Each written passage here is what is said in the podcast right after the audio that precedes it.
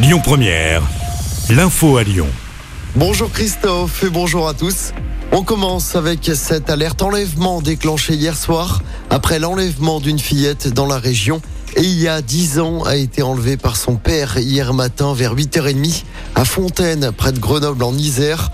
Le suspect était accompagné d'un complice qui était à cagoulé. La scène s'est déroulée sous les yeux de la maman. Cette dernière a été aspergée de gaz lacrymogène. On vous a mis le signalement complet de la fillette sur nos réseaux sociaux. Si vous localisez l'enfant, il faut appeler le 197. Vous l'avez peut-être vu, un panache de fumée noire était visible dans une partie de l'agglomération lyonnaise hier en fin de journée. En cause, un impressionnant incendie dans le quartier de la Pardue. C'est un immeuble de bureaux en travaux qui a pris feu. Immeuble situé cours Lafayette. 85 pompiers ont été mobilisés sur place. Le feu a pris dans un bac de stockage qui contenait des piles usagées, des cartouches de gaz réfrigérant et des bonbonnes d'aérosol, ce qui a provoqué des explosions. Aucun blessé n'est toutefois à déplorer. L'immeuble était vide au moment de l'incendie. Dans l'actualité également, une journée de mobilisation à Lyon ce vendredi. Plusieurs organisations appellent à un carnaval populaire ce soir à 20h. Le lieu de l'événement sera communiqué une heure avant sur les réseaux sociaux. La caravane du SNU, le service national universel, qui fait étape à Lyon, place Ambroise Courtois, pourrait également être perturbée ce vendredi. Les lycéens qui se mobilisent également contre le SNU. Du monde attendu sur les routes pour ce week-end prolongé avec le lundi de la Pentecôte.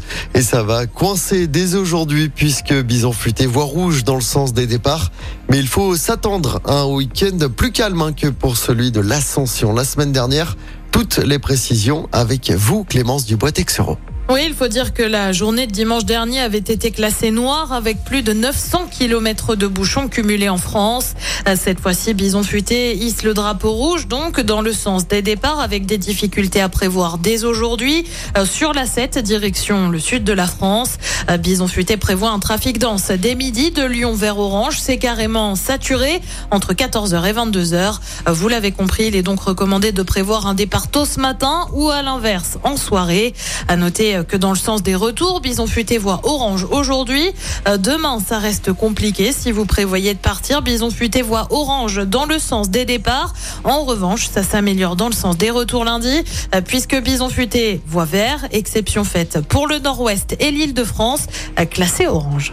Merci Clémence pour toutes ces précisions. Soyez prudents sur les routes.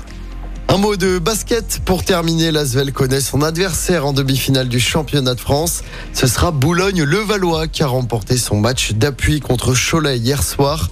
Le premier match de ces demi-finales est prévu ce dimanche.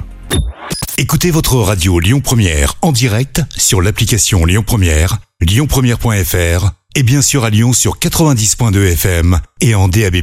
Lyon Première